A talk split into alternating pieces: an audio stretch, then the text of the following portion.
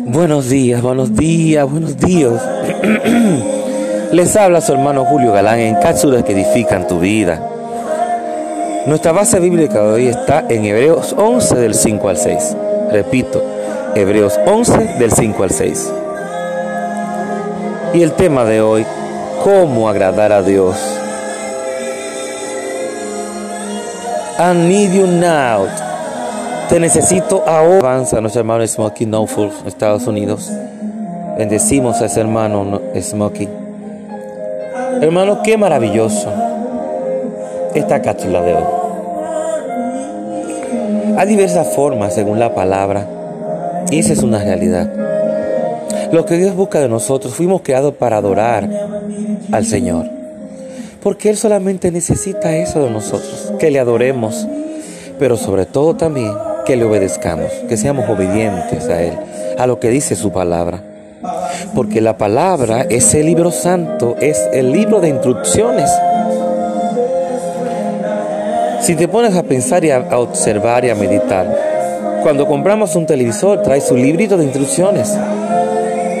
Para cocinar grandes, grandes buffets, grandes comidas, necesitamos las recetas exactas para con para poder preparar la receta, la famosa receta de la abuela, que eso es a nivel mundial. No que la abuelita tiene una receta. Es un libro de instrucciones. Para todo necesitamos una guía y la palabra es nuestra guía. Y aquí en esta historia de hoy, en, en Hebreos 11, podemos ver la historia de Enoch, que no se habla mucho, pero se habla más que suficiente.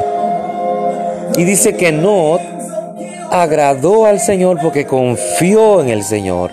Enoch confió en que Dios era real y que Dios, oh gloria al Señor, estaría con él como poderoso gigante y eso le agradó al Señor.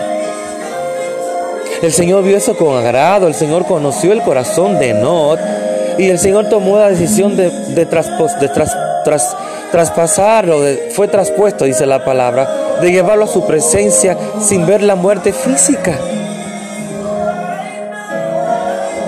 El Señor le dio este premio a Enoch. Pero si nos vamos más profundo, tenemos que pedir revelación. Señor, dime, ¿qué me quieres enseñar con esta historia de Enoch? Yo he aprendido mucho y sigo aprendiendo y hoy aprendo algo nuevo. No, no, vamos a decir que no algo, muchas cosas nuevas. Dios quiere de nosotros que seamos obedientes, que obedezcamos. La obediencia ¿Mm? humildad, pero sobre todo que le adoremos. Si fuimos capaces de decirle, sí Señor, yo te invito a habitar en mi corazón sin verlo, eso es parte de, de lo que es la fe. La certeza de lo que se espera y la convicción de lo que no se ve. Así que solamente, simplemente obedece al Señor en lo que dice su palabra y confía en Él con toda la fuerza de la fe que tienes y el Señor estará agradado de ti y de mí. Dios te bendiga y te guarde.